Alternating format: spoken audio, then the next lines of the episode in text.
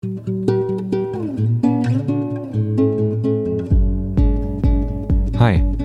ich bin Oliver und das ist der Freihändig Podcast. Hallo und herzlich willkommen zu dieser Episode im Podcast. Schön, dass du wieder mit dabei bist. Gleich mal eine kurze Entschuldigung im Vorfeld. Ich bin nicht verschnupft, ich habe kein Corona, sondern ich habe einfach nur Pollenallergie und meine Nase ist etwas zu. Aber davon lasse ich mich nicht abhalten, um dir den nächsten Podcast aufzusprechen. Jetzt also rein in die Episode zum Change Impulse, bei der es um Stakeholder und Verantwortungsebenen geht.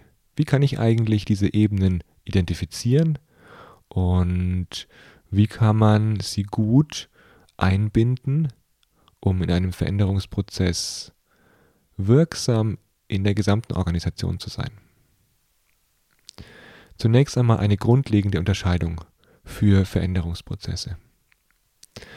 Und zwar bewegt sich eine Organisation ja immer im Spannungsfeld zwischen dem Eigeninteresse und dem Gemeinwohl.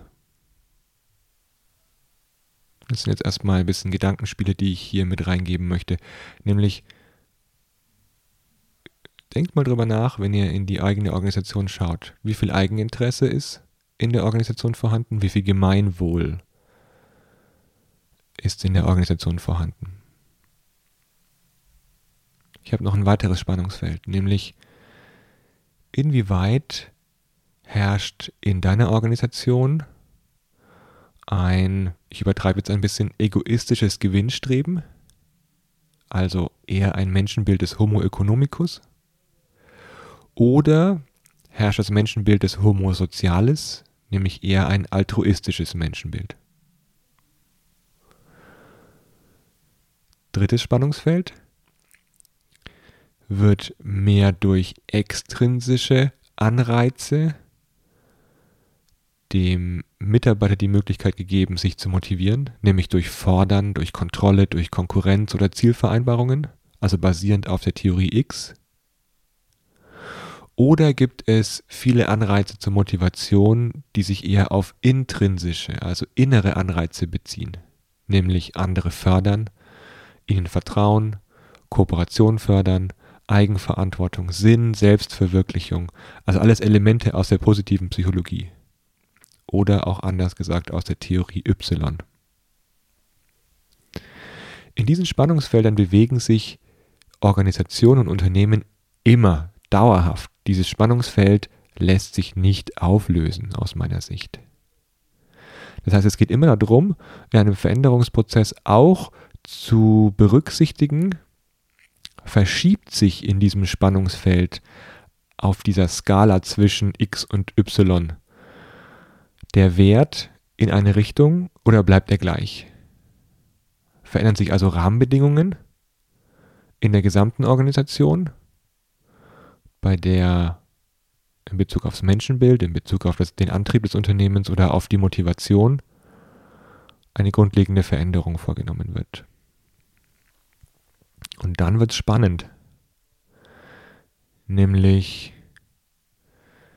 dann müssen nicht nur die Shareholder berücksichtigt werden, die ja meist bei grundlegenden Geschäftsprozessen mit beteiligt sind. Bei, den, bei diesen grundlegenden Geschäftsprozessen geht es ja meist darum, Innovation zu schaffen, nämlich erstmal fachliche, technische, materielle Innovation, die dann über den Vertrieb, über den Kundenkontakt evaluiert wird und dann geschaut wird, ob dieses neue Geschäftsfeld auch genügend Marge abwirft, damit die Shareholder zufrieden sind. Gleichzeitig gibt es aber auch genügend Change-Prozesse, in denen die bestehende grundlegende Geschäftslogik nur minimal verändert wird. Das ist meistens der Fall bei einem Change-Projekt. Also selten wandeln sich Organisationen so grundlegend, dass sie von Grund auf neu gebaut werden müssen. Sondern die Logik der Organisation ist ja meistens Beibehaltung des grundsätzlichen Fokus und Veränderung von Teilbereichen dabei.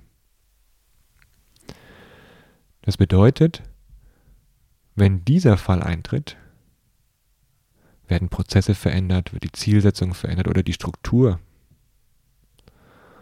Und dann kommt meistens ein Change-Team mit externer Unterstützung oder auch ohne ins Spiel. Und dann steht dieses Change-Team vor folgenden Fragen. Ja, wer spielt hier eigentlich alles mit? Wer ist betroffen? Wer ist beteiligt? Wer ist eigentlich gesamtverantwortlich für den Prozess und wer trägt welche Teilverantwortung? Wer ist Schirmherr oder Herrin des Prozesses, also welche Schlüsselpersonen müssen berücksichtigt werden? Wer muss informiert und eben auch mit Wissen versorgt werden? Wer muss qualifiziert und mit Können versorgt werden? Und wessen Rahmenbedingungen verändern sich so, dass eine grundlegende Begleitung notwendig ist? Beziehungsweise wessen Rahmenbedingungen müssen sich verändern, damit die Zielerreichung ähm, auch genügend berücksichtigt wird und damit eigentlich eine Nicht-Motivation vermieden wird. Was meine ich damit? Meist ist es so, dass Rahmenbedingungen sich nicht verändern, dass sie eh schon nicht so gut sind. Sei es IT-Ausrüstung, sei es die räumliche Umgebung, sei es die Führung. Und diese Rahmenbedingungen, wenn sie sich nicht verändern, aber der, die Organisation sich immer weiter verändert und immer mehr Leistung gefordert wird, immer mehr Kompetenzen abgerufen werden, ohne dass sich diese grundlegenden Rahmenbedingungen ändern, dann führt dies automatisch zu, zum Demotivation. Das heißt, diese Rahmenbedingungen müssen mit berücksichtigt werden, damit Motivation zumindest gleich bleibt. Wenn man also diese Fragen durchgeht, dann findet man beteiligte Gruppen oder auch Personen. Diese für sich erstmal aufzulisten und in eine Übersicht zu bringen, ist der erste Schritt, um Stakeholder zu identifizieren. Denn das sind ja diejenigen, die nicht nur an den Wertschöpfungsprozessen beteiligt sind, sondern die an den Wertschätzungsprozessen beteiligt sind. Wie kann man dabei also vorgehen? Eine hilfreiche Möglichkeit ist, man kann einfach ins eigene Organigramm schauen. Und wenn ich mir da jetzt ein, eine Blaupause hernehme, eines, einer agilen Kreisorganisation, dann findet man darin den Inhaber in der Mitte, Koordinationskreise darum herum, Kollegengruppen außenrum, ein Kreis weiter außen sind die zentralen Dienstleistungskreise angesiedelt, die Praktikergruppen oder auch Pools und ganz außen die Geschäftskreise mit unterschiedlichen Marktsegmenten. Weiter außenrum kommen natürlich nochmal der Markt, Kundengruppen und Kunden, Lieferanten, Gemeinwohl und die Gesellschaft oder auch Konzernpartner, auch andere Holdingstrukturen können außenrum um eine Organisation auch noch vorhanden sein. In eher funktionalen Organigrammen, also funktionalen Organisationsstrukturen, gibt es meist eine Geschäftsführungsebene. Es gibt die unterschiedlichen Geschäfts- und Funktionsbereiche und auch die Stabsstellen. Alle die mal durchzugehen, kann hilfreich sein, um keinen zu übersehen, der vielleicht auch noch berücksichtigt werden müsste. Und was hilft dann? Ja, eine klassische Stakeholder-Analyse. Die nehme ich sehr, sehr gerne her, um mit Change-Teams, mit denen ich zusammenarbeite, aber auch für mich in Veränderungsprozessen erstmal die wichtigsten Stakeholder zu identifizieren. Ich nehme meistens dann ein Brown Paper, also irgendein eine, ein Pinwandpapier oder ein Flipchart und ich bin erstmal komplett kreativ. Das heißt, bei so einer Stakeholder-Analyse kommt in die Mitte das Projekt oder der Auftrag oder die Verantwortung. Und darum herum kommen unterschiedliche Bubbles. Je größer dieser Bubble ist für eine Gruppe, die da drin steht, desto mehr Bedeutung hat diese Gruppe fürs Projekt oder die Person. Dann kann ich noch mit der Nähe und Distanz zum Projekt spielen.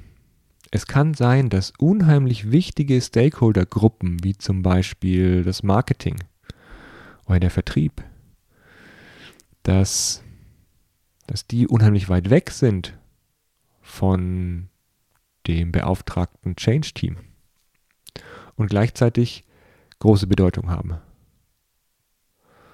Es kann aber auch sein, dass jemand, der viel Einfluss aufs Projekt hat und sehr nahe an vielleicht einer HR-Abteilung sitzt, was auf der Betriebsrat ist, dass auch diejenigen große Bedeutung haben und manchmal sogar nicht berücksichtigt, sondern auch übersehen werden.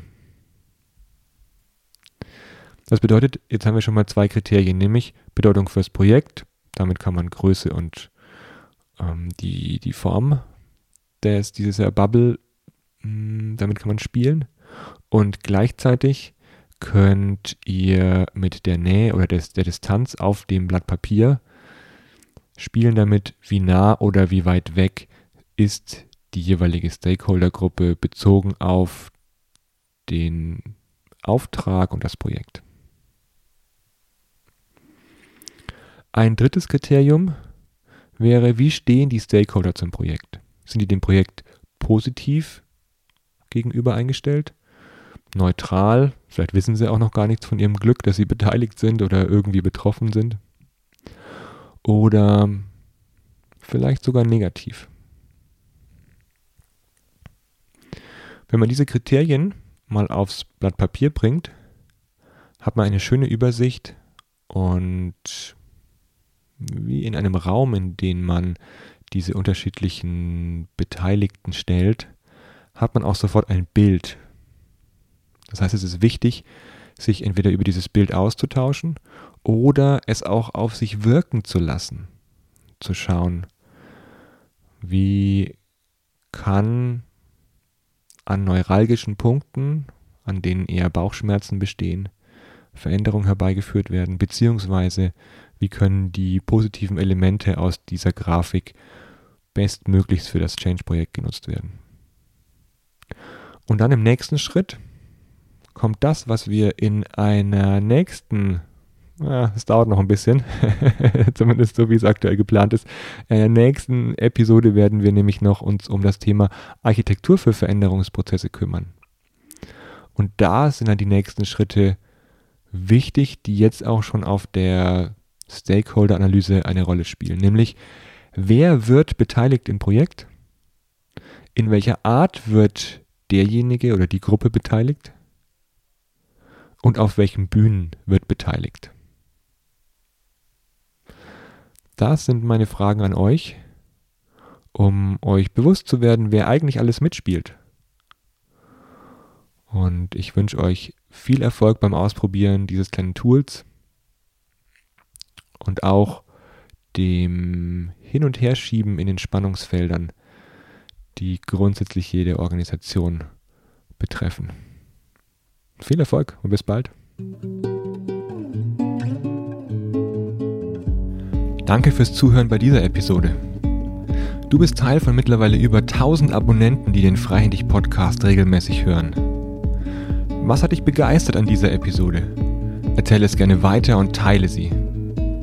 Auf freihändig.net findest du alle Episoden und Gäste in der Übersicht und kannst auch in die anderen Folgen reinhören.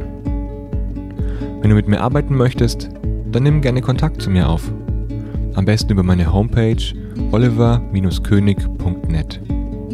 Alles Gute und auf ein freihändiges Führen und Leben. Dein Oliver.